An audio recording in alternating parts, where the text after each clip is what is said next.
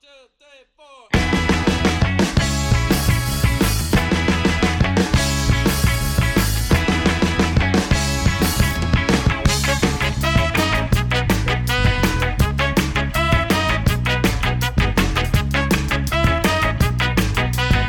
es lo que es? Josh, estamos aquí, estamos aquí en lo que es el, este piloto, este piloto del primer podcast de NFL que no tiene nombre todavía, pero eventualmente tendrá. ¿Qué sopa, cómo te trata esta, este domingo de cuarentena?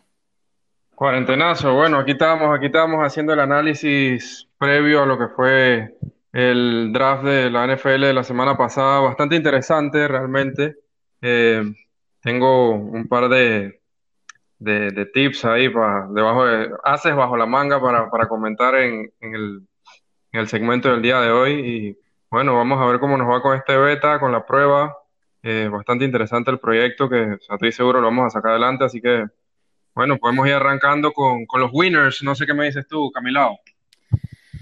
No, dale, está cool, está cool. Vamos, vamos a meterle. Eh, realmente, en ocasiones más, más normales, me gustaría quizá, antes de entrar de lleno a lo que vamos a hablar, hablado un par de noticitas, vainas que han pasado, como... Sí, sí, sí, claro, claro. Nada, pues de que el, el, el fichaje de, Andy Dalton, vainas así que pasaron un poquito antes también de lo que hicieron los Saints, un par de cositas, pero, pero nada, pues vamos, vamos a, como estamos jodiendo, vamos a ver, vamos directo al grano, como quien dice, y, y ve que sopacha, la verdad. Dale, pues ya que me hiciste la palabra, voy a empezar yo con lo que son, nada, pues los, los winners de los que, los que yo considero que son los winners de este, de este, del draft que acaba de pasar, que ya va una semana, un poquito más de una semana, la verdad, 10 días. Y nada, pues antes de empezar me gustaría decir que para mí son ganadores, entre comillas, voy a decir, porque en verdad es medio huevazón eso de hablar de winners y losers, porque en verdad es demasiado subjetivo y depende de, de quiénes hayan picado los jugadores que te gustan. Pero nada, pues habiendo dicho eso, digo, aquí estamos para opinar y, y nada, pues hay vainas que también son muy obvias y, y, y, nada, pues estamos aquí para pa sacando las pinitas y decir lo que pensamos. Entonces, entonces mi, mi primero, vamos a decir, digamos que son los, aunque me duele un poco, son los Dallas Cowboys. Eh, pienso que de todos los que voy a decir, lo estoy diciendo en orden, me parece que estos fueron los ultimate winners del, del draft. Eh, Jerry Jones demostró que es más listo de lo que pensábamos. Quizá lo que, lo que necesitaba era un war room para él solito. en su, yate. Sí, sí, sí, en su yate, para, hacer las movidas ahí que le resultaron bien. Digo, obviamente jodiendo también. Eh, Chávez tiene a, Will McClay, que es como el, si no me acuerdo, es el... Ah, no me acuerdo ni cuál es su posición, pero él, él es como el GM detrás del GM y he escuchado cosas muy buenas de él, de que muchos equipos se lo han querido llevar, pero que él está, él está cool ahí siendo su low profile, no, no tiene ni unas ganas de, de hizo una situación muy incómoda, él está cool ahí con, con Jerry Jones, así que obviamente también darle su, su, su, shout out, sí, sí, sí, su respect a él, que obviamente no solo Jerry Jones, pero nada, pues realmente, siguiendo hablando de Jerry Jones, lo que no entendí es, uno, no sé si lo viste, pero ¿por qué, bueno, Obviamente viste que sus picks es un yate, pero lo que realmente no entendí y que me, llamó más la atención es que cuando el man llamaba a los picks, había, siempre había una guía ahí, disque agarrándole el celular, poniéndose, poniéndose en, la cara para que él hablara, o sea... No lo vi, no, no, vi eso. No entendí. Creo que fueron como dos o tres picks, no sé cuántos fueron, pero vi como dos o tres picks con dos guiales diferentes y que agarrándole ahí el, el celular para que él hablara no sé. Uy, puede, estar contaminado de COVID el teléfono, tiene que cuidarse el viejito. Pero que, que, se muera la hiel, pues. Pero bueno. Eh, pero nada, pues en fin, yendo al grano, lo que más me gustó de su draft es que en primera ronda les cayó al regazo el que para muchos era el un talento top 10 y, para algunos incluso el mejor eh, receiver de, esta clase, histórica, entre comillas. Y, y, nada, pues no se la tiraron de listos y picaron al mejor jugador disponible que había en el board, aun si ni siquiera era una para nada una de las necesidades. Total. Y, digo, ahora su offense o sea, es, de temer, da demasiado miedo. Totalmente. Y nada, pues no, no, no, no solo hizo eso, sino que a mí también me parece que o sea, fue una movida también para joder a sus jodidos rivales. a los Eagles, que ya necesidad, claro. Se estaban relamiendo de que estaba cayendo CD Lamb y, y, eso me gusta porque en, verdad últimamente siempre hay como una, una, una levetirria ahí entre lo que está picando los, los, Cowboys y los Eagles, que se lo quitan, que no. Como incluso, ah, bueno, lo del año pasado, pues dije de, de se me había olvidado. Dallas Goddard hace dos años, creo que fue, sí. Ofi, ofi, ofi, hace dos años de Dallas Goddard. Nada, pues eso, otra, otra pife ahí.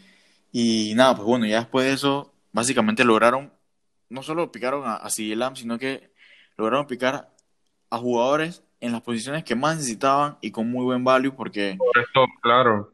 Todo el mundo cayó más de lo que se esperaba. O sea, por ejemplo, Trevon Dix, que, que les cayó segunda, que lo vi en muchos mocks que se lo podían llevar en primera.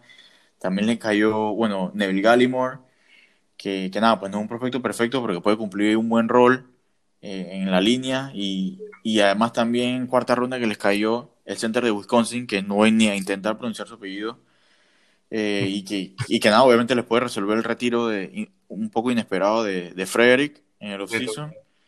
Y nada, pues la cerecita en el pastel, que fue el, el rusher de, de, Utah en el pick 179, que, que nada, pues tampoco es que va a tener un impacto inmediato, pero ya estaba bien, digamos, bien querido por los scouts en, el, mundo y que le haya caído en, en, ese pick, quinta ronda, en el pick 179, nada, pues una locura. Así que, que, que belleza, pues.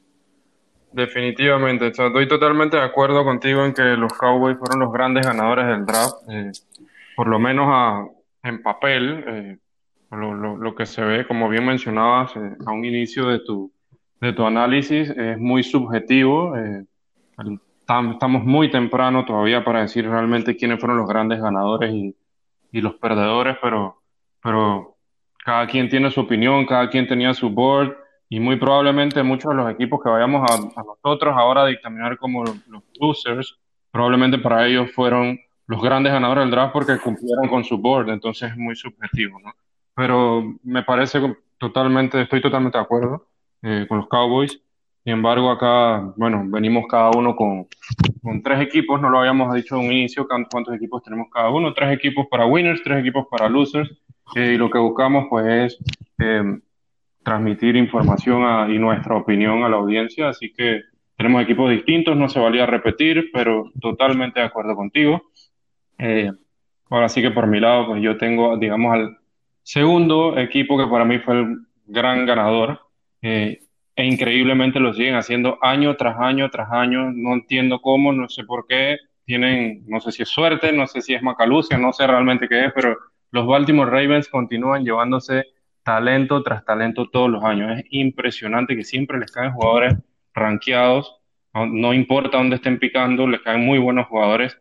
Eh, creo que Patrick Quinn, el pick 28, fue un robo total, no solamente en, el el, el valor del jugador que estaba el BPA en el momento, sino que tienen curiosamente la necesidad en la posición de linebacker, eh, que realmente pues tenían el need urgente y, y el value o sea, se combinó ahí a la perfección y les cayó al pick 28 increíblemente cuando nadie los veía ahí. Eh, estaba rezando para que le llegara a mis Packers, por cierto. Eh, pero, pero bueno, ya sabemos lo que pasó y más adelante hablaremos de ellos. Eh, en segunda ronda les cayó J.K. Dobbins, el que para muchísimos equipos era el running back 1. Por alguna extraña razón, vuelvo y repito, no sé si es Macalucio, no sé qué es, le continúan llegando talento a los Ravens. No era un need realmente running back, sin embargo, sabemos que su fuerte es el juego terrestre eh, y fueron con mejor jugador disponible, así de sencillo, siguieron con la filosofía de mejor jugador disponible y, y quizás no tenga impacto inmediato este año, aunque creo que sí lo va a tener por por como bien mencionaba, que su fuerte es el juego terrestre. Eh, quizás le queda un año más a Mark Ingram en el equipo, pero va, y va a ser el sucesor. Sin embargo, o sea, tienen cuatro running backs de muchísimo talento ahí en, en Baltimore ahora con la llegada de J.K. Dobbins. Eh, y muy seguramente va a tener impacto este año igualmente. Eh, en tercera ronda se fueron con el defensive tackle de Texas A&M, intentaré pronunciar su apellido, Justin Madubuike eh, es un jugador que realmente me llamó mucho la atención en el combine. Cuando lo vi, se movía muy bien para el tamaño que tiene. Eh, vuelvo y repito, es un defensive tackle, un jugador que juega en el medio de la línea defensiva. Eh, muy, muy buenos movimientos para, para su, su contextura, muy buenos juegos de manos. creo que a pesar de que habían llenado el NIT con la llegada de Calais Campbell, creo que es un muy buen prospecto para futuro y que va a aportar eh, en situaciones específicas esta temporada, pero que es un muy buen prospecto para futuro. Eh, igualmente, también en tercera ronda, a mí lo que me llamó la atención de, de los Ravens, y disculpen que, la pausa, es que tuvieron muchísimos piques en las tres primeras rondas, tuvieron cuatro picks de tercera ronda, y creo que más que todo, eso fue lo que los hizo los grandes ganadores del draft, a pesar de que sus piques de primera y segunda ronda fueron muy buenos jugadores y que, que por alguna extraña razón les llegaron picando al final de cada una de las rondas. El fuerte de su, de su draft realmente estuvo en la tercera ronda, siendo una clase tan profunda y con tanto talento. Eh, en tercera ronda, como les decía, también picaron a Devin Duvernay, receiver de Texas. Eh, realmente tenía la necesidad de receiver, si bien es cierto, su juego, su, su, juego es más que todo terrestre, no tenían realmente mucho, mucho más que Hollywood Brown, que fue el rookie de la temporada pasada, eh, y que sabemos que pasó casi toda la temporada lesionado, y realmente necesitaban buscar ayuda en la posición. Y, creo que Devin Duvernay en tercera ronda es muy buen value. Es un jugador que tiene muy buenas manos, bastante rápido, corrió 4.39 en el combine y que les va a aportar muchísimo en la posición de slot que tanto les hacía falta. No tenían realmente quien jugar en el slot. Estaba jugando, eh, ay, se me fue el nombre, ¿cómo se llama el receiver que estaba antes en los Saints? Uh, Willie Snead, Willie Snead. Willie me acuerdo de, de, los Dreads nada más. Sí, sí, sí, sí. Will, Smith era el que estaba jugando en el slot y bueno, ya todos sabemos cómo, terminó eso. No, no, no, no es el gran talento Will Smith, necesita un upgrade y creo que Devin Duvernay es un upgrade para Will Smith. Eh, increíblemente también en tercera ronda les llegó Malik Harrison, otro linebacker que también quería para Green Bay, linebacker de Ohio State. Y en este draft los, Ravens consiguieron a sus dos linebackers que van a ser titulares esta temporada. Patrick Quinn en primera ronda y Malik Harrison en tercera ronda. Los dos van a ser starters esta temporada. Los, tenían el hueco en, el medio de, la defensa. Eh, los Ravens no tenían a nadie realmente o a nadie de renombre o conocido para, para, para step up y lo han conseguido realmente con, en este draft. Patrick Quinn, Malik Harrison, recuerden estos dos nombres, van a ser los titulares linebackers de los Ravens la próxima temporada. Y eh, cerrando la tercera ronda, y ya para también terminar mi análisis con los Ravens, eh, ficharon a Tyree Phillips, offensive tackle de Mississippi State, que si bien es cierto no va a startear esta temporada, eh, es un necesitaban depth en la posición, luego la salida de Marshall Yanda también, necesitaban un poquito más de, personal y es muy buena adición para futuro, pues tomar la, la posición de, de, jugadores veteranos en la línea, ¿no?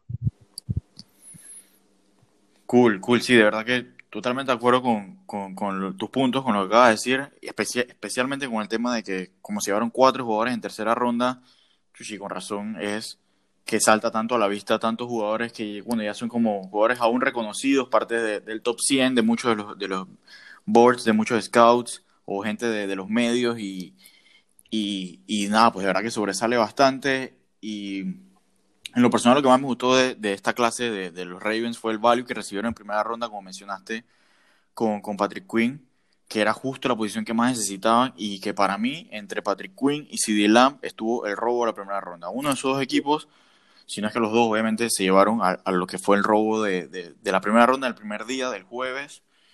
Eh, pero nada, pues yo voy a avanzar con quienes son mis segundos ganadores del día de hoy, del draft. Em, que son los Cardinals, Arizona Cardinals, que me parece que tuvieron un manso draft, class. Eh, les fue súper bien en primera ronda, donde les cayó también el regazo, quizás el regalo del top 10 en Isaiah Simmons. Sin duda, podía ser pica top 5 para muchos. Sí, sí, que cayó un poco por, por el tema de los tres corebacks que se fueron los primeros seis picks, pero sin duda alguna pertenece para todos los medios, para toda la gente que, que, que estaba viendo el draft season al top 5 de la clase y que nada, pues que esta nueva casta de jugadores, esta, esta raza de jugadores increíblemente atléticos y versátiles para jugar un, fútbol sin posiciones. Eh, luego, nada, pues es verdad que no volvieron a picar hasta tercera ronda, donde milagrosamente entonces les cayó Josh Jones, eh, quienes algunos expertos lo consideraban el mejor offensive tackle después del top 4 y, que sin duda es la posición que, que, debían atacar en primera ronda, pero que no pudieron porque les cayó Simmons y era imposible dejarlo pasar.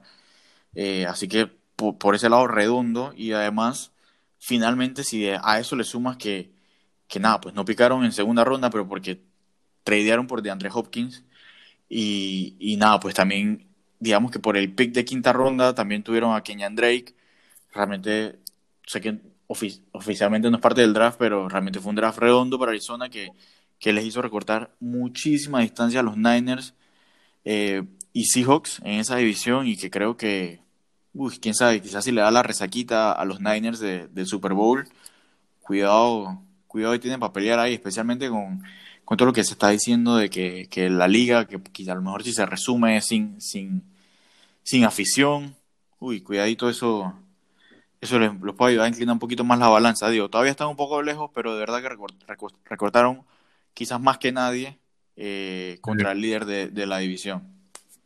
Sí, sí, sin duda. Realmente tuvieron un excelente draft los Cardinals. Totalmente de acuerdo. Comparto contigo el, el hecho de ver el panorama completo, ¿no? De esos picks que, que, dieron por, por DeAndre Hopkins y por Kenny Drake. Eh, realmente sí creo que debemos considerarlos a la hora de, de evaluar el resultado del draft, eh, porque son jugadores que están llegando a hacer impacto inmediatamente en el equipo. estamos hablando de, de Andre Hopkins para muchos y, y, me incluyo el mejor receiver de toda la, de toda la, NFL. Eh, sin duda el, Isaiah Simmons un regalazo y, y Josh Jones también allá en, tercera ronda, ¿no? Así que muy, muy buen draft el de los Cardinals. Eh, yo por mi parte tengo acá, siguiendo con mi listado, eh, mis segundos ganadores son los Minnesota Vikings, acérrimos rivales de mi equipo, eh, lastimosamente para mí, eh, pero tuvieron un muy buen draft, a mi opinión, muchísimos picks, muchísimos, muchísimos picks. deberían haber sido el equipo con más picks, tuvieron 15 selecciones, pero voy a hablar específicamente de los cuatro primeros picks. Justin Jefferson en primera ronda, tradearon para abajo por él creo que tradearon con, ¿con quién fue que tradearon? No, no recuerdo bien, pero tradearon hacia abajo eh, y les llegó Justin Jefferson, realmente un regalazo. Muchos pensaban que los Eagles se lo iban a llevar en el pick 20.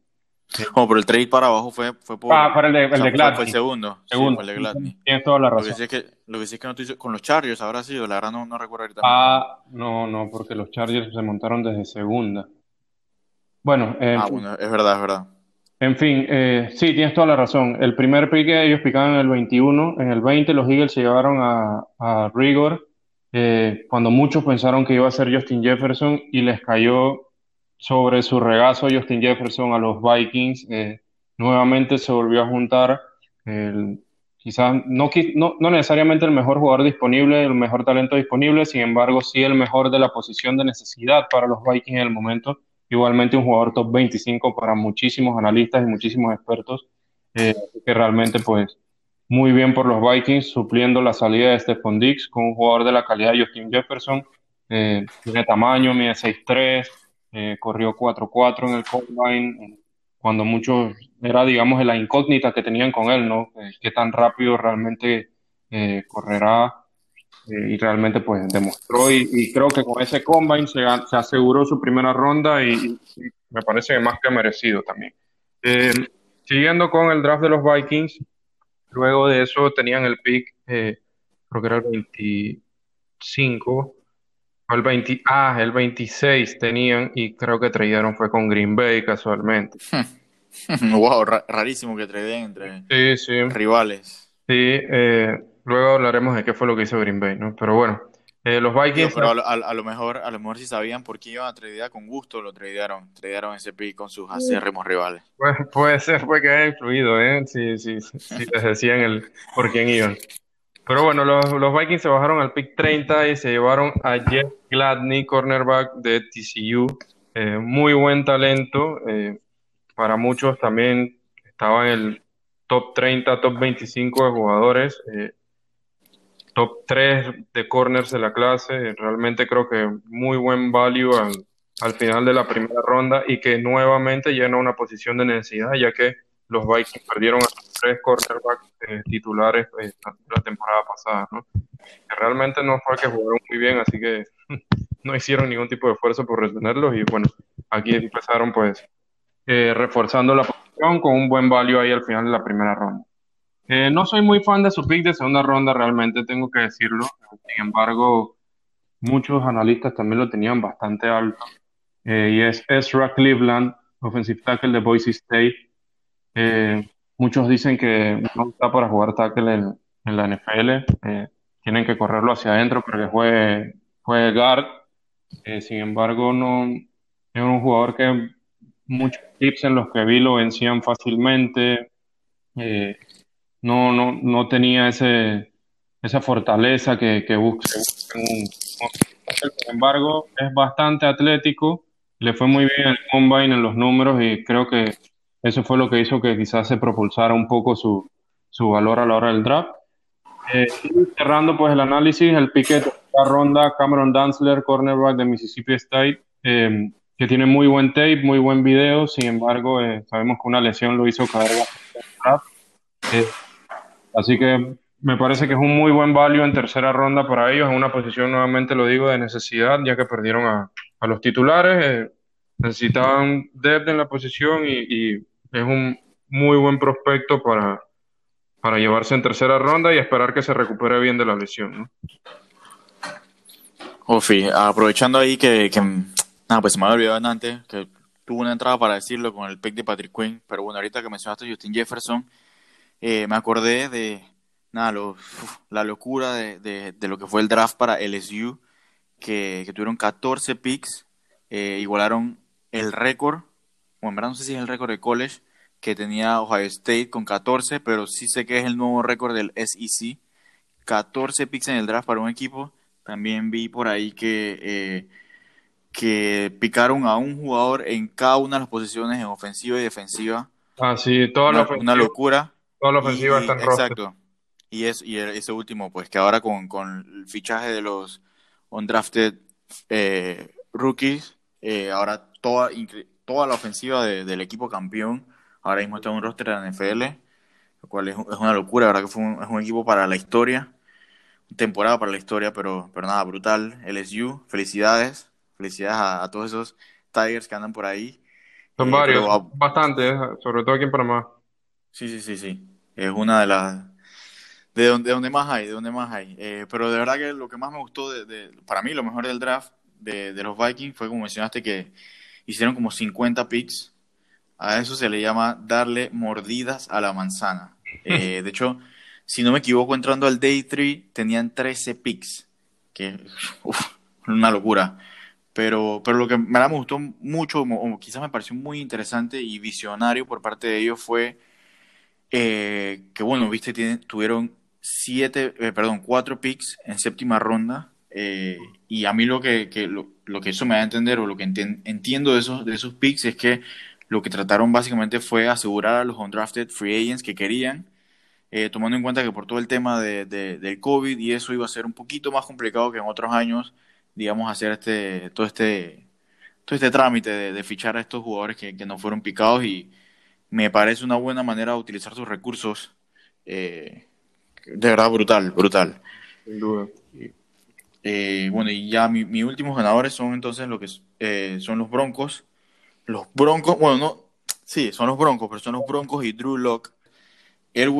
Airway, digamos que, wow, está empecinado en no tener otro fracaso de QB, que lo podrían matar ya como, como GM. Aunque bueno, realmente vamos a darle un poquito de, de, digamos, de margen, porque realmente tampoco fue un pick de primera ronda.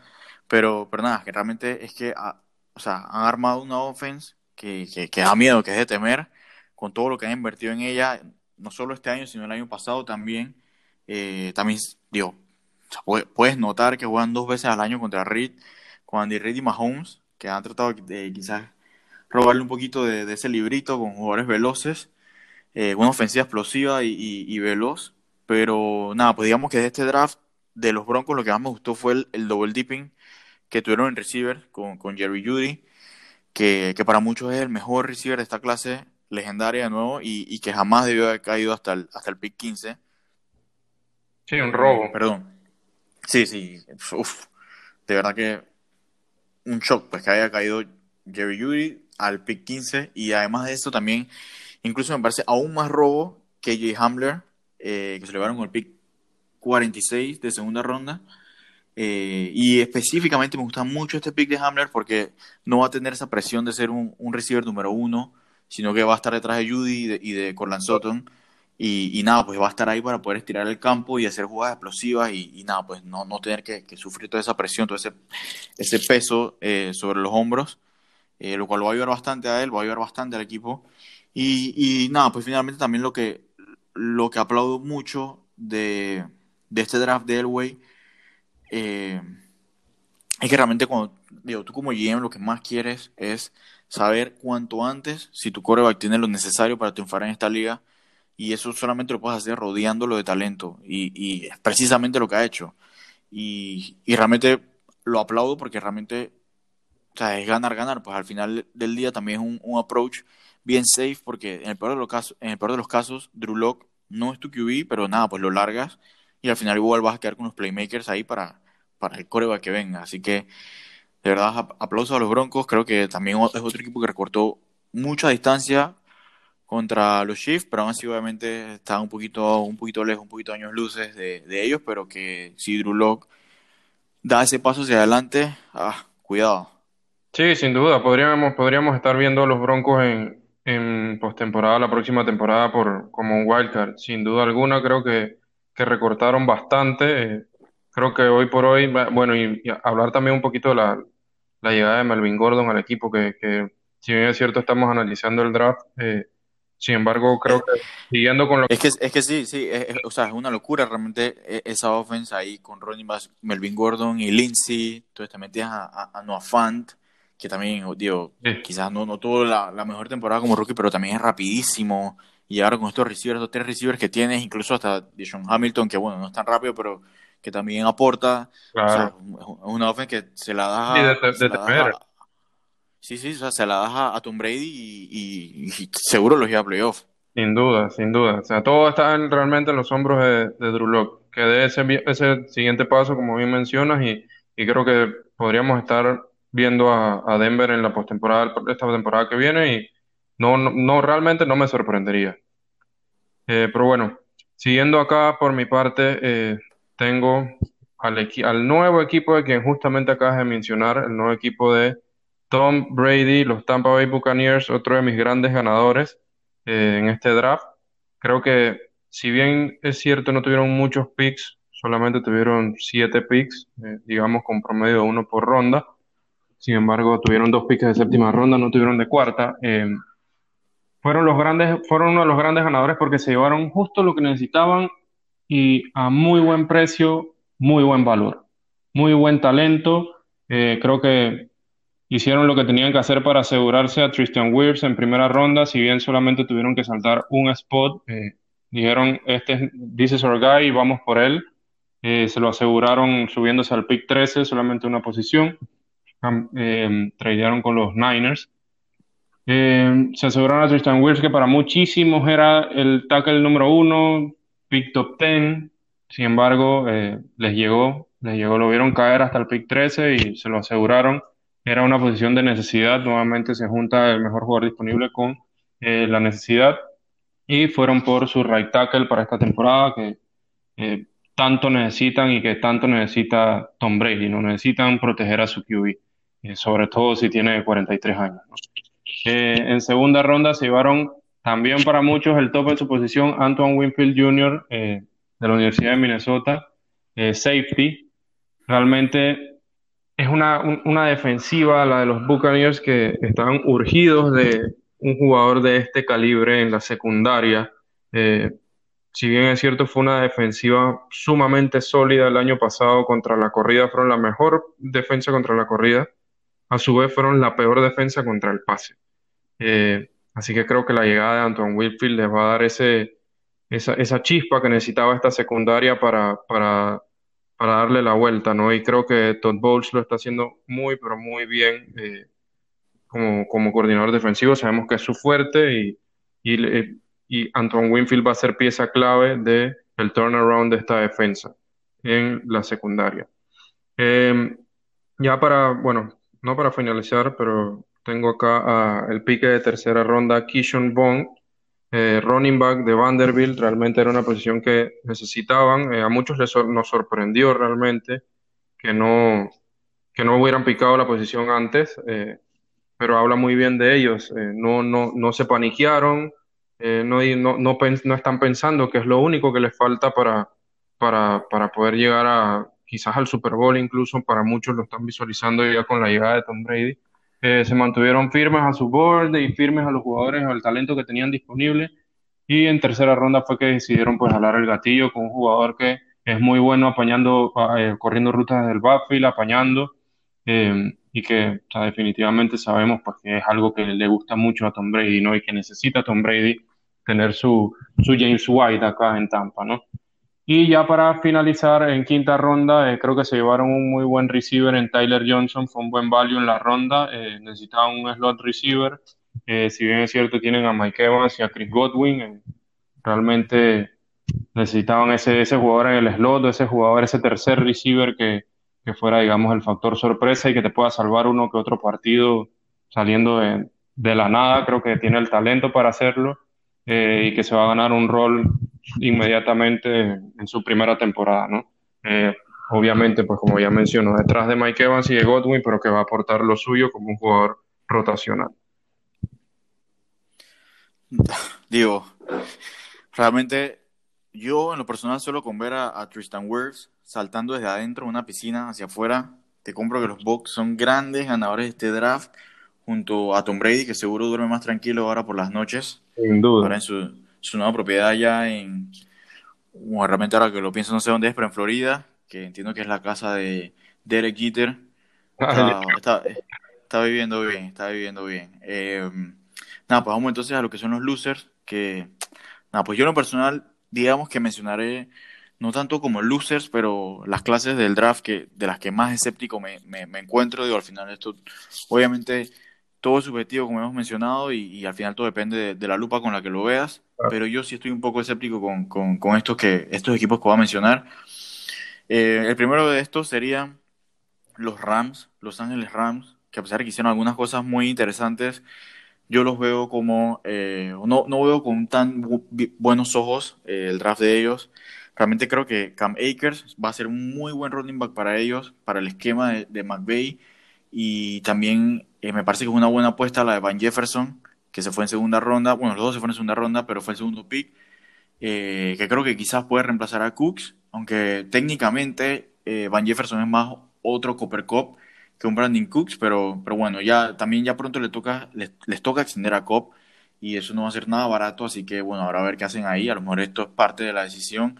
y bueno, también, también agarraron en tercera ronda a, a Terrell Lewis, eh, que puede que les termine pagando dividendos si logra mantenerse sano en la NFL. Es uno de estos grandes prospectos, pero que, bueno, en, su tiempo en college, por temas de lesiones y todo, no, no logró ese potencial, pero, pero es muy, muy, muy apreciado por, por muchos, los, muchos de los scouts y, expertos.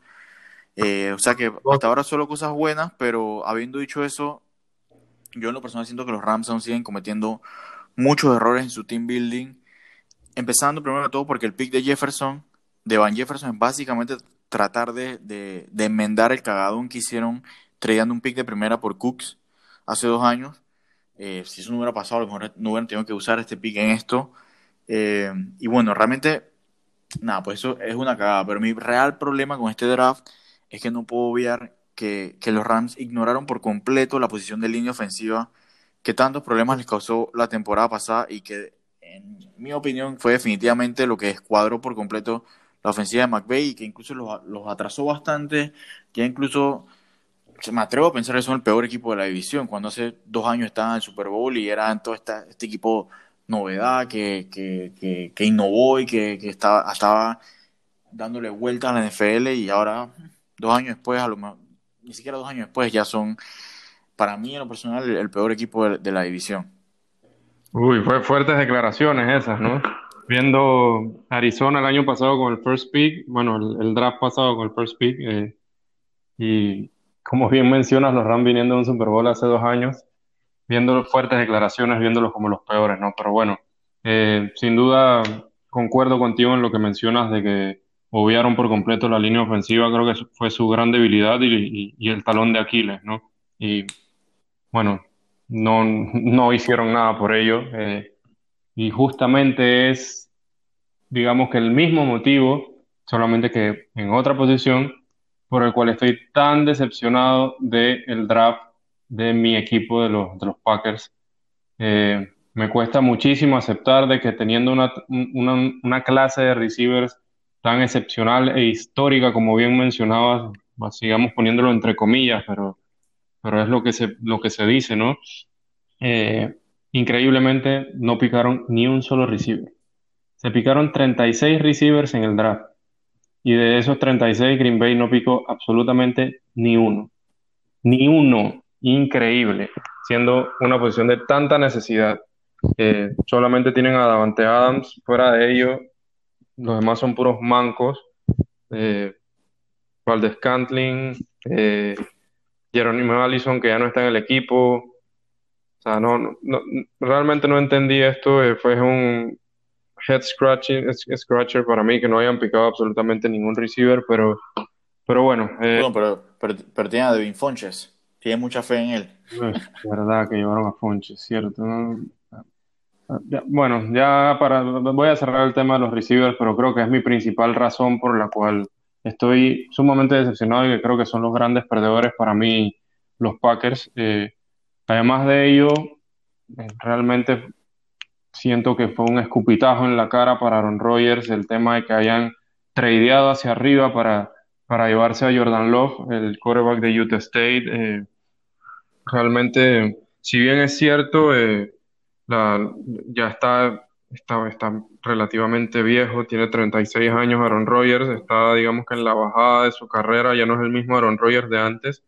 Eh, aún así, llegaron a la final de conferencia la temporada pasada, estuvieron un solo juego del Super Bowl. Eh, sabemos que Jordan Love no va a jugar esta temporada, no va a jugar la que viene, tampoco va a jugar la de más arriba porque le acabas de renovar el contrato en septiembre, empezando la temporada pasada a Aaron Rodgers hasta el 2023. Entonces, no, realmente no, no le veo mucho sentido a la movida. Eh, tampoco es que fuera, sea un, un, jugador generacional Jordan Love como en su, en su draft lo fueron Rogers. Es muy distinto cuando hablamos de que eh, un, un coreback está en la conversa para ser el primer pick overall como lo fueron Rogers en su momento y que cayó hasta el pick 25, perdón, 24 en aquel entonces. Eh, eso es, es, entendible, incluso si hubieran traído hacia arriba es entendible. Pero, pero, no, o sea, Jordan Love nunca estuvo en la discusión por ser el first pick, nunca estuvo en la discusión entre los top tres corebacks. Era sin duda alguna el cuarto coreback, eso sí, pero, pero no, no, era, no estaba marcando realmente como un jugador generacional. Pero bueno, lo hecho, hecho está. Eh, no soy muy fan, vuelvo y comparto, vuelvo y repito de lo, de lo que hicieron con Jordan Love, pero, pero bueno.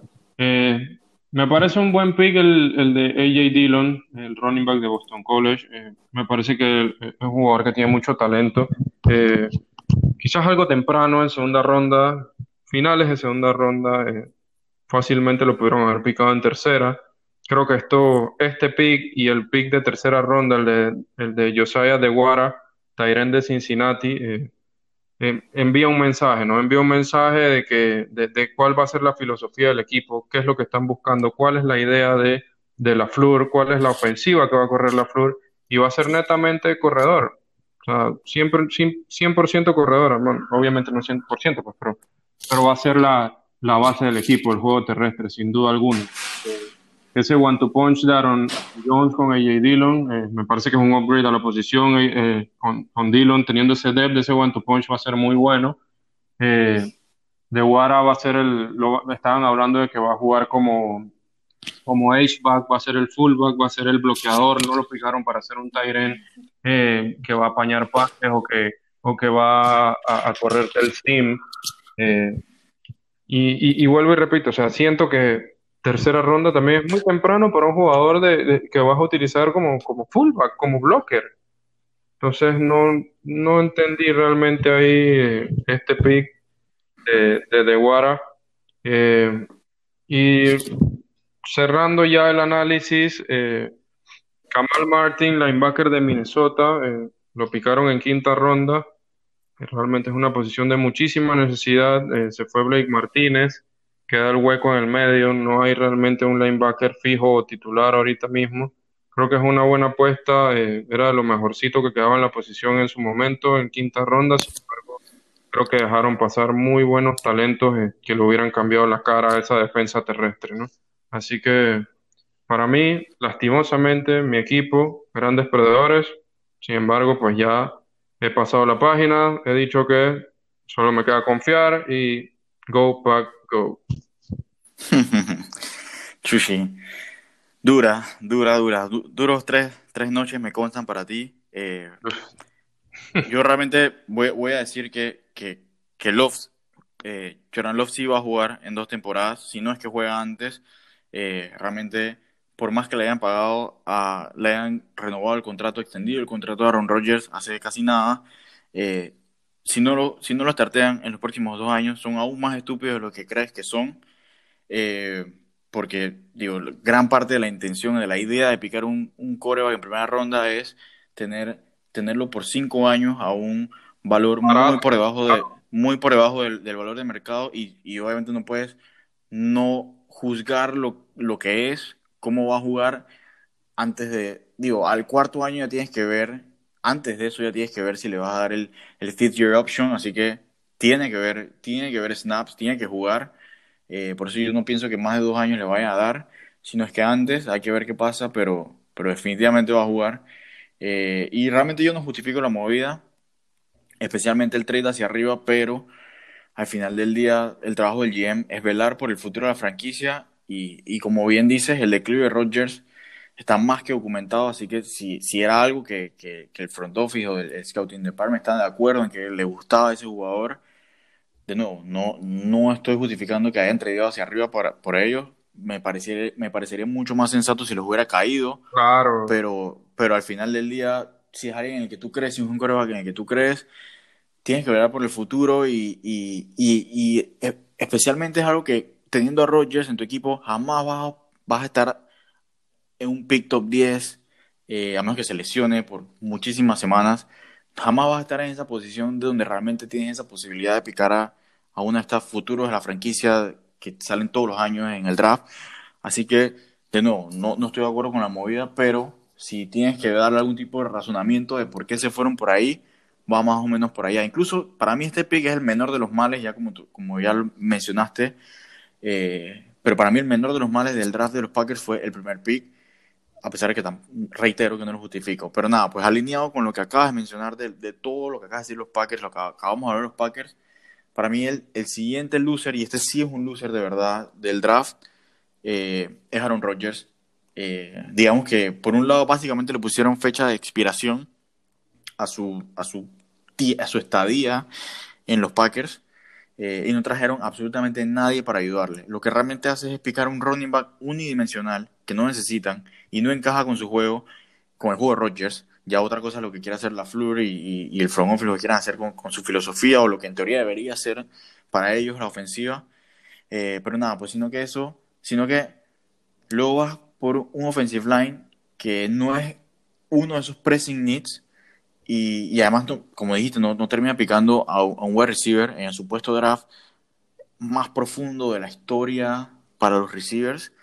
Eh, y digo, con esto yo estoy totalmente de acuerdo con lo que dices de, nada, pues de, que esta es la filosofía que tiene, eh, que, tiene Matt LaFleur con, con, con Brian Gutekunst, de, de hacer un, todo un reshape de, de, de, la ofensiva, el hecho de haber visto cómo San Francisco le pasó por encima con, con, esa ofensiva que en teoría viene de esa misma rama, de esa misma filosofía y, y no haberlo podido hacer, eh, como que eso les cambia un poquito el chip de que, hey, así debería verse mi ofensiva, voy a hacer todo lo posible para, para, para, hacer, para llegar a ser ese, pero, pero vamos, al menos ser un poco más inteligente con, con ese reshape. O sea, no picas jugadores dos o tres rondas antes de lo que pudieras picarlo, como me parece que, que, pudo haber sido Jay Dillon, o quizás no hubiera llegado dos rondas más tarde, pero seguro dos rondas más tarde consigues un running back que cumple exactamente con el mismo perfil que él, que te puede ayudar a hacer esa ofensiva. Eh, al final del día, esos running backs de, de los Niners tampoco son, ni uno es alguien así tan... Sí, de renombre. exacto, así que para mí ese fue el problema. A ver, digo, puedes hacer ambas cosas a la vez. Puedes ir planificando a futuro cómo vas a hacer ese cambio de, de, filosofía, de manera de jugar, picando quizás a estos mismos jugadores dos, tres rondas después y a la vez ayudando a, a Roger para el presente y, y, quizás seguir compitiendo estos últimos dos años a la manera de Rodgers, eh, aprovechando que, que nada, pues es verdad que está en declive, pero al final del día sigue siendo uno del top 7, top 8 de, de jugadores que, en la posición más importante de, todos los deportes americanos y que definitivamente se puede. Digo, a lo mejor con el pick de Love, el man viene con todo y que, o sea, tu manera, Valenvera, como así, vemos con todo y eso también le puede dar ese empujón de, con las armas adecuadas. Eh, o sea, no, no, depender del resto de, del equipo para poder llevarlos lejos, pues. Así que por ahí va mi, mi, mi digamos, mi opinión acerca de, de lo que hicieron los Packers Pienso que había maneras de hacerlo, pero definitivamente pienso que no hay duda de que Aaron Rodgers salió como gran perdedor de, lo que fue el draft. Sí, sí, sin duda alguna, totalmente. Eh, pero bueno, cambiando un poquito ya el, tema de, Green Bay. Sí, sí, ya, ya, se nos fue todo el, todo el, la, mitad del podcast hablando de Green Bay. Sí, sí, sí, sí, total. Pero bueno, eh, eh, advertimos que íbamos a tocar ese tema desde un inicio. Sí, acá, bueno, tengo luego en, mi lista en segundos, como segundos perdedores, que realmente no los quiero llamar perdedores, eh, como bien mencionaba, pues es muy, mucha percepción. Me gusta. Estás escéptico, estás escéptico. Sí, sí, exacto. Esa es, la, esa es la manera de decirlo. Es como, como, como tu filosofía de, de los Rams, eh, realmente. Eh, pero no, no estoy muy satisfecho con, con el draft de los Raiders. creo que Haberse llevado a Henry Rocks como primer receiver eh, fue, entre comillas, un reach. No un reach porque piense que, Henry Rocks no lo valga o, que no tenga talento, sino que me parece que tanto CD Lamb como Jerry Judy estaban, digamos, medio peldaño por encima de él. Eh, y creo que no, no tiene ese, si bien es cierto, ha cambiado mucho pues el deporte y, cómo, cómo, son los receiver uno hoy en día, eh, no, no, no, tiene el molde de ese receiver uno que realmente necesita Oakland. Y quizás ese molde sí lo tiene Jerry Judy, lo tiene sobre todo sí, que para mí era el receiver uno de la clase. Eh, sí que no estoy del todo contento con ese pick por las opciones que tenían disponibles, sin embargo es un muy buen jugador, como bien les digo, eh, y, y, vamos de nuevo, nuevamente a lo mismo. Es muy temprano para decir si, si son o no perdedores, ¿no? Pero, pero bueno, el otro pick de primera ronda de ellos sí me pareció un reach estupidísimo. Eh, Damon Arnett, cornerback de Ohio State. Eh, para muchos era un jugador que estaba rankeado para la tercera o cuarta ronda. Sin embargo, los Raiders lo picaron en el pick 19. Eh, estuve leyendo que, que Mayo mencionó que el, para ellos el, el, rango donde se iba a ir Arnett era en, segunda ronda, entre, eh, sobre todo entre los piques 25 y 40, creo que fue que utilizó él. Eh, y bien sabíamos que los Raiders no tenían pick de segunda ronda, por ende decidieron asegurarse a su jugador cuanto antes, eh, apenas tuvieron la oportunidad, sabiendo que no, según ellos no iban a poder picarlo en tercera, ¿no? Sin embargo, me parece un reach grandísimo. Era un jugador que permanentemente estaban targeteando en, college porque tenía del otro lado a, Jeff Okuda, que sabemos fue el tercer pick del draft, eh, jugador quizás generacional en la posición. Eh, y permitió, permitió demasiados completions. Eh, Arnett realmente no, no creo que fue el, el, reach más grande de todo el draft, probablemente haya sido este. me gustaron mucho los picks de Lynn Bowden y de Brian Edwards que fueron sus dos picks de tercera ronda seguidos uno detrás de otro. Eh, pero creo que it's too much para receivers. O sea, tres receivers en tus primeros cuatro picks. O sea, si bien tienes la necesidad, creo que había muchísimo talento disponible como para entre tus cuatro primeros picks usar tres en receivers. Eh, son, vuelvo y repito, me gustan mucho los dos jugadores, tanto Lynn Bowden como Brian Edwards. Creo que te brindan eh, dos dos panoramas o dos modalidades de juego totalmente distintas, cada uno tiene su estilo y cada uno muy bueno en su estilo, pero es demasiado a mi gusto tres receivers en tus cuatro primeros picks. Y quiero cerrar con eh, el, pick, el último pick de los Raiders, me gustó muchísimo. Eh, si bien es cierto, estamos hablando de los losers, eh, no quiero dejar pasar la oportunidad para hablar de Amik Robert, Robertson, el cornerback de Louisiana Tech, que probablemente sea el mejor slot corner de toda la clase. quería mencionarlo y quiero que recuerden ese nombre, Amik Robertson, porque tengo el feeling de que va a, a brillar desde temprano en la liga, ¿eh? Recuérdenlo. El próximo Chris Harris. Ah, bueno, digo, voy a aprovechar, ya que, lo, que hablaste sobre eso, pero nada más para decir que para mí Henry Rocks sí, o sea, tiene todo lo que puedes esperar en alguien para ser receiver número uno. Igual tú también estás totalmente de acuerdo en que es, de o sea, está obviamente en el top 3 de lo que eran receivers esta, esta clase. Eh, yo nada más quiero mencionar que era mi favorito no necesariamente mi número uno, pero que sí era mi favorito de los tres, de, de Judy, Lamb y Rocks. Especialmente ya una vez que sabes lo que puede hacer alguien como Tyreek Hill, ya inclusive quizás ese debería ser el norte de, de lo que es una, una ofensiva. Digo, al final del día ya también ese tema de, de wide receivers unos y dos, eso ya también es algo más como eh, figurativo. Realmente al final del día es armar un, un wide receiver core que, que, que, que pueda complementarse entre ellos y al final nada, pues tratar de, aprovechar esos, esos mismatch que te da la, la, defense. Pero nada, pues yo nada más quería mencionar que me encanta Henry Rocks. Eh, mi principal problema con el draft, porque yo también estoy un poquito escéptico del draft de los Raiders, es obviamente como mencionaste el pick de Arnett. Está bien, o sea, mi problema es que está bien que te gusta el man, pero chucha, sé más inteligente, por Dios, o sea, idea para abajo, acumula más picks y llévate igual a tu jugador. Yo te puedo creer que se iba entre el 25 y el 42, puede ser, pero, pero puta, idea para abajo. O sea, si, si los Niners pudieron traer del 13 al 14. Llevaron los dos jugadores que querían. O sea, Niners, que no te va, a, lo, a, lo mejor te ideas para atrás y no te dan un pick de segunda. y Pero qué sé yo, puedes usar esos picks que te dan para entonces tú montarte a segunda. O bueno, igual usar ese de primera un poco más abajo por Arnett, pero bueno, ya. Ese es otro tema. Al final, si, si, si Mike Mayo está enamorado de su jugador y lo quiere y al final le funciona, bien, pero está difícil y y me parece que, que, eso es pecar de, de, ser muy optimista de, tu, de, tus skills, de ser un scouting, de ser un scout, porque al final del día está bien, puede que mal la haga, pero al final tienes que tener como esa, esa ese conocimiento, esa percepción económica de lo que es el draft para saber que hay para saber por qué jugadores puedes echarte un poquito para atrás, igual cogerlo, pero nada, pues eso ya, ya es problema de él. Yo en lo personal fuera de eso sí voy a decir que me encantó el triple dipping de los de Raiders con los receivers. Sé que te gustan los jugadores, para mí me encantó haberlo hecho de esa manera. También se nota, igual que los, como mencioné con los Broncos, se nota la influencia de jugar contra los Chiefs dos veces al año. Eh, y, y, nada, pues ahí, aún si, si a Lynn Bowden lo anunciaron como running back, incluso está listado como running back, sabes, cuando se, cuando se mantiene en la cancha, se van a correr rutas más temprano que tarde. Y, y nada, pues Brian Edwards también es un talento que a lo mejor era de segunda ronda, pero por el tema de la lesión de rodilla cayó.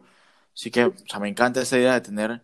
Tiene el, perfil, tiene el perfil de lo que, de lo que no tienen ahorita mismo, que, que les hace falta, de que es ese, ese receiver alto, grande, ese possession receiver para el red zone, que quizás era lo que estaban buscando y que no lo hizo tan mal tampoco este...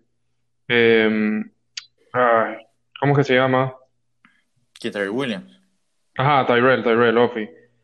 Eh, no, no, no, brutal, brutal. O sea, a mí me parece que, que, que con esos tres picks e, están armando ese, ese, como dicen por ahí, en, ese, como ese equipo de básquetbol, que sea tu equipo, tu, sean tus receivers. Me, me encanta, o sea, me, me, encantó lo que hicieron. A mí mi issue realmente con eso quizás está en que, en que de verdad eh, Carr o Mariota puedan hacer algo con eso.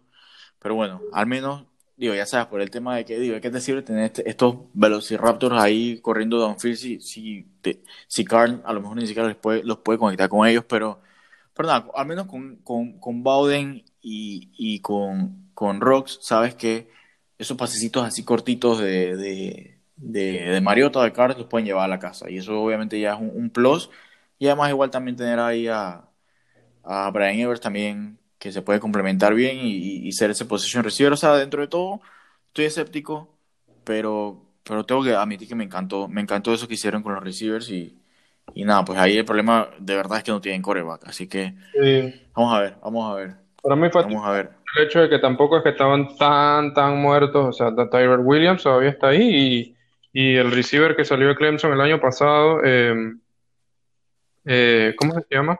El, de, el que ah, sí.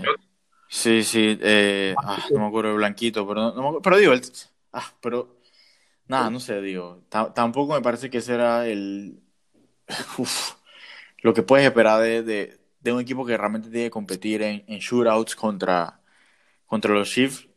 Eh, o sea, me parece que ninguno de ellos, o sea, pienso que Tyler Williams tiene su buen espacio ahí, pero, ah, puta, ¿por qué no me acuerdo el nombre de, de ese man? Pero bueno. Ah, Hunter Renfro. Sí, sí, Hunter Renfro, ¿verdad? Que tiene su, su tocayo en el béisbol, en la MLB, que también se llama Hunter Renfro. Eh, no sabía. Pero, pero, nada, pues al final también, nada, pues Hunter Renfro tampoco vamos a, o sea, tiene lo suyo, pero tampoco vamos a hablar, a, se jugó bien, mucho de él. Jugó bien. Digo, no, no es un playito, tiene como 26 años. Eso sí, eso sí, sí, verdad, jugó añales en, en cole. Sí, eh, pero nada, pues vamos a seguir que incluso ya nos estamos extendiendo bastante, así que voy a hablar aquí de todo lo que tengo para despilfarrar de mi, de mi, de mi, creo que este es mi último, sí, mi último eh, draft del que estoy escéptico, que son los Eagles. Eh, y es que realmente quizás no estoy del todo en contradicción con sus picks, pero sí un poquito con la lógica que trataron de darle en entrevistas y en todo lo demás, de que por un lado, o sea, digan que, está bien, picaron a, a, a Jalen Hurts en segunda y entonces por un lado dicen que que el trabajo de Wentz no está en peligro y que lo de ellos es estar en este el negocio de desarrollar QBs, que realmente ni siquiera sé cuál es el upside ahí, porque va difícil que eventualmente puedan tradear a, a, Hortz o a Wentz, a quien sea, por un precio, perdón, por... por por algo eh, más, por algo alto de lo que utilizaron para picarlos. Sí, sí, sí, sí, sí, por, por, por algo mejor que por el pick con el que lo seleccionaron. Es muy, muy, algo muy, muy diferente a, quizás desarrollar a, a Tyson Hill que ya obviamente es un pick ya mucho más alto y si logras desarrollarlo a él y traerlo por algo buenísimo.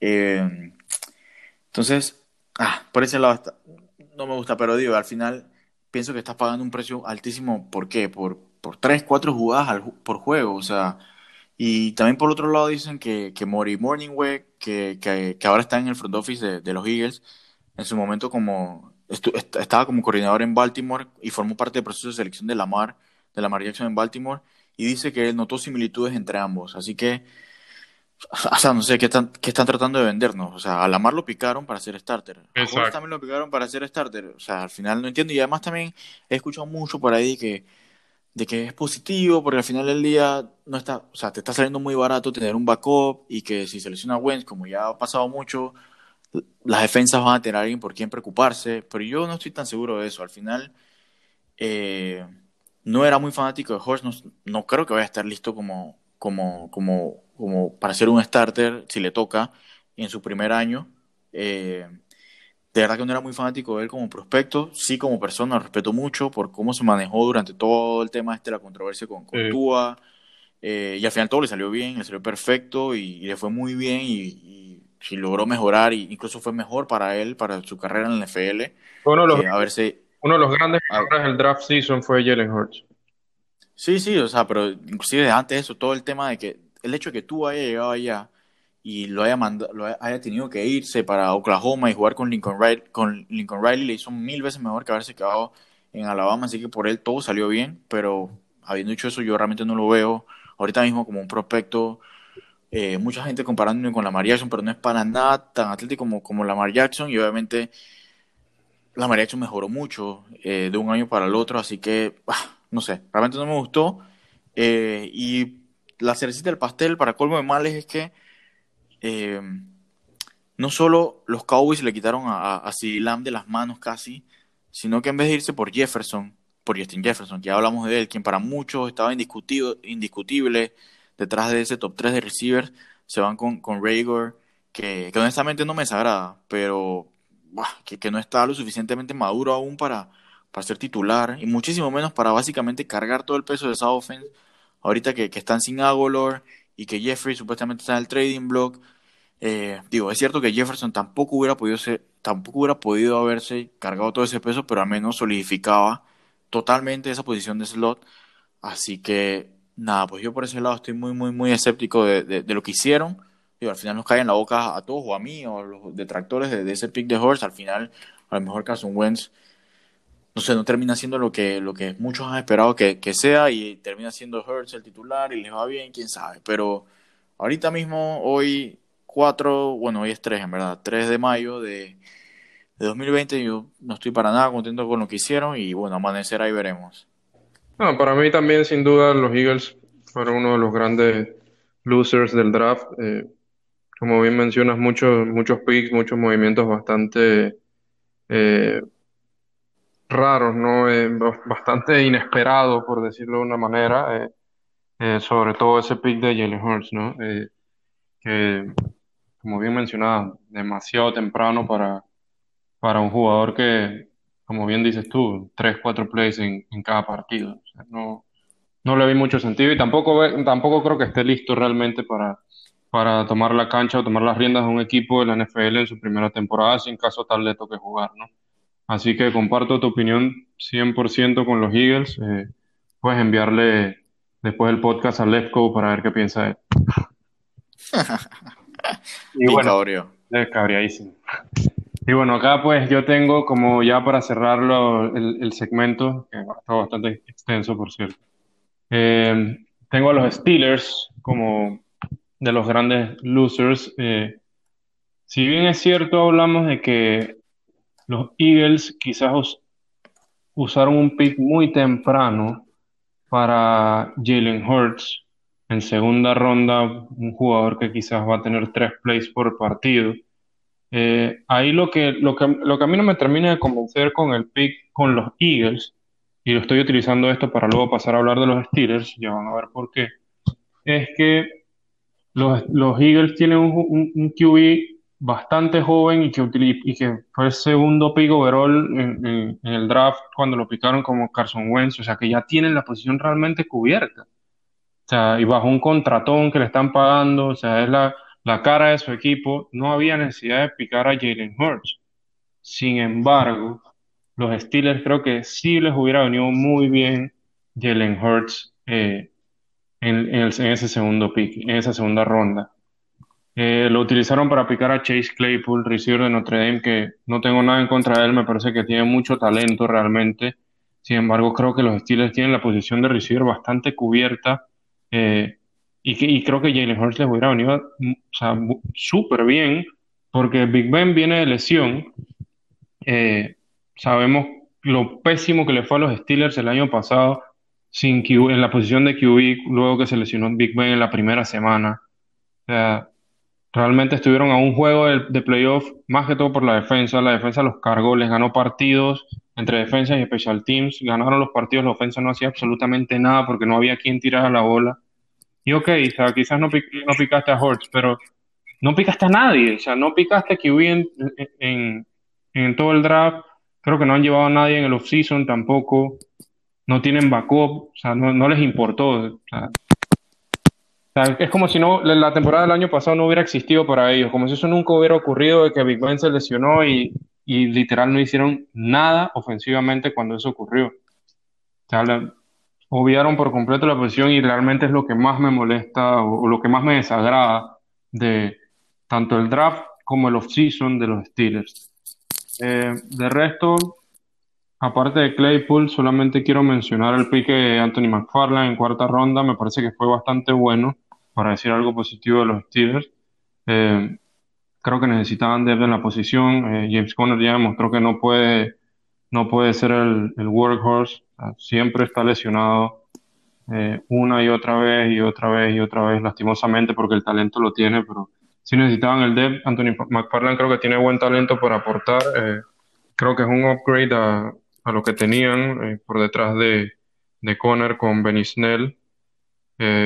Y puede ser interesante lo que vaya a hacer el, este peladito creo que le va a tocar ver la cancha desde la primera temporada, así que puede ser un, digamos, un gallo tapado y un pick que les resulte a los Steelers de, cuarta ronda, ¿no? Pero mi principal motivo, vuelvo y repito, porque estoy en total decepción con los Steelers es que no les interesó la posición de QB backup. Ahí, ahí yo estoy en desacuerdo, eh, quizás porque aún así me parece, uh, me parece quizás algo, me hubiera parecido quizás algo un poco temprano para llevárselo, quizás ahí no me hubiera gustado tanto, a lo mejor el plan era llevárselo en tercera si caía. otra, cosa hubiera, otra cosa hubiera sido quizás si, si, hubiera... No, pero es que, Dios, no había nada tampoco. ¿Qué iban a hacer? O sea, dije, Jacob Eason por lo menos algo, o sea, porque no llevaste a nadie en el offseason, no tienen, no tienen a nadie, no, ni, James Winston, ni, ni, Dalton, que no duró ni 24 horas en el, de gente libre, o sea, nada, nada, absolutamente nada. Entonces, no solamente está el hecho de que puede que se vuelva a lesionar Big Ben, sino que está viejísimo y que todos los años amaga con que se va a retirar, que se retire ya, por Dios. Oh, está bien, nada más que esos son otros 500 pesos. No solo estoy hablando de lo que hicieron en su pique segunda, eh, ya, ya, bueno, eso ya es darle un, una crítica overall a su offseason. Aquí yo se lo diría como el pique segunda, no me molesta que no se lleven por Jalen Hurt. A lo mejor, como digo, quizás la intención era ver si le llegaba a tercera, no sé. Algo que sí me hubiera molestado es que hubieran tenido un pick de primera y, hubieran dejado pasar a Jordan Love, por ejemplo. Ahí quizás estaría más de acuerdo en, en, en tu barco ese de que no hicieron nada. Eh, pero por favor no estoy tan de acuerdo, no estoy tan, tan alto como mucha gente por ahí sí de que sí puede ser el futuro de una franquicia. No estoy tan seguro, a lo mejor en tercera sí valía la pena. Eh, pero fuera de eso, en verdad, mira que no tengo muchas opiniones sobre el draft de, de los Steelers. Lo único es que sí he escuchado bastante por ahí que, que a, Claypool lo picaron para hacer Tyren, lo cual ni siquiera sé qué pensar sobre eso. Eh, pero de todo esto. Llevaron a Ibron. Este... Sí, sí, llevaron, llevaron a Ibron, pero bueno, normal. pero nada, pues realmente de, de, todo esto, de todo de los, de los Steelers, solo rescato que al menos su pick de primera ronda se convirtió en, en Minka Fitzpatrick, que, que, el año pasado fue All Pro, así que al menos tienen, eso a su favor. Estuvo casi a jugar de del año. Sí, sí, realmente no. Pero nada, pues, o sea, aparte de eso, no, mira que no, no, no me mueve mucho la aguja este, este draft de los Steelers, así que sí estoy de acuerdo en que hay razones para estar escéptico y del punto de vista de team building, sí quizás, o sea, puedo entender eh, por dónde vienes, de, para qué hacer ese pick por Claypool si a lo mejor necesitas tener una opción que no sea Mason Rudolph, que ya básicamente... Sí, imagínate que Mason Rudolph hubiera sido un pick de primera ronda. Eh, o sea, lo que quiero decir es que quizás hacer ese juego de cómo, si fuera un pick de primera ronda, todavía pensarías que Mason Rudolph ahí quizás puede serlo, pero al no haberlo sido, o sea, pienso que esa persona ya no tiene casi que futuro como starter en la liga. Ah, va. Por, por, cómo, lo ha hecho, por, cómo se desempeñó. Así que definitivamente necesitan hacer algo. Digo, todavía están a tiempo quizás Cam Newton, no sé, pero mm. ya veremos. Sí, verdad, podría ser una opción. algo tienen que hacer, o sea, no, a mí no me cabe que no hagan ah, nada. Eh, me, parece... de hecho, me, me, me, gusta ese Marías ahora que lo pienso. Cam Newton, hmm, le puede dar una, puede ser una buena opción, pero bueno, no, no tengo ni un sustento para eso. Pero, pero sí, pues, digo, no sé si tienes algo más que agregar acerca de tus últimos perdedores. No, no, realmente eh, solamente quiero agregar un, un, bono que quería mencionar en la, cuando hablamos de los winners, eh, pero que se me, se me escapó. Eh, y quiero, que, quería agregar, sin profundizar mucho, que me gustó muchísimo el draft de, de los Bills. Mucho, mucho el draft de los Bills y no me sorprendería verlos jugando la final de conferencia. Sí, de verdad que, que, lo hicieron muy bien, o sea, por quizás por el value que les cayó y por lo que en lo que convirtieron en su primer pick, pero eso también me da cabida a mencionar así rapidito, así como tú, a bote pronto, un par de cositas más. La primera es que uno de los grandes perdedores, pienso, de todo esto fueron los Patriots, no por el draft que hicieron, sino porque todos los equipos en la división seguro recortaron distancia y su offseason no ha sido para destacarse, así que cuidadito ahí. Eh, y otra cosa que ahora que mencionas otros ganadores así cortitos, pienso que otros dos ganadores que vale la pena mencionar son tanto Justin Herbert como Jordan Love, que son dos prospectos muy, muy eh, que generaban controversia entre, entre, entre los medios y todo, de que si estaban listos o no. Bueno, los dos cayeron en, posiciones donde no van a tener que ser starters de una vez, donde van a tener tiempo para, para pulir todas esas cosas que, que hicieron mal y tratar de encontrar la manera de no tirarle tantos pases a la defensa. Así que... Sobre todo loco, ¿eh? Que nada. Sí, sí, sí. Que, así que bien por ellos. Que bien, buena situación en la que quedaron. Y, y nada, pues al final sí nos extendimos un poquito. Pero nada, pues son vainas que pasan cuando hablamos de, de algo que nos gusta y, y espero que haber podido, que con nuestras opiniones, haber tratado de infundir algo de, de qué sé yo, de, de, este, de esta pasión, este, este, este amor que le tenemos al deporte. Así que pues nada, no queda más nada que agradecer, eh, bueno, a todos los que escucharon hasta aquí. Si les gustó, bueno, suscríbanse para seguir escuchando nuestro podcast todas las semanas. Eh, síganos en nuestras cuentas de las redes sociales, arroba tu playbook, Instagram, en Twitter. Y bueno, pónganse en contacto con nosotros y cuéntenos qué, les gustó, qué no. Y, y, nada, pues aquí estamos para ustedes. Así que bueno, un abrazo y, y sigan metiéndole.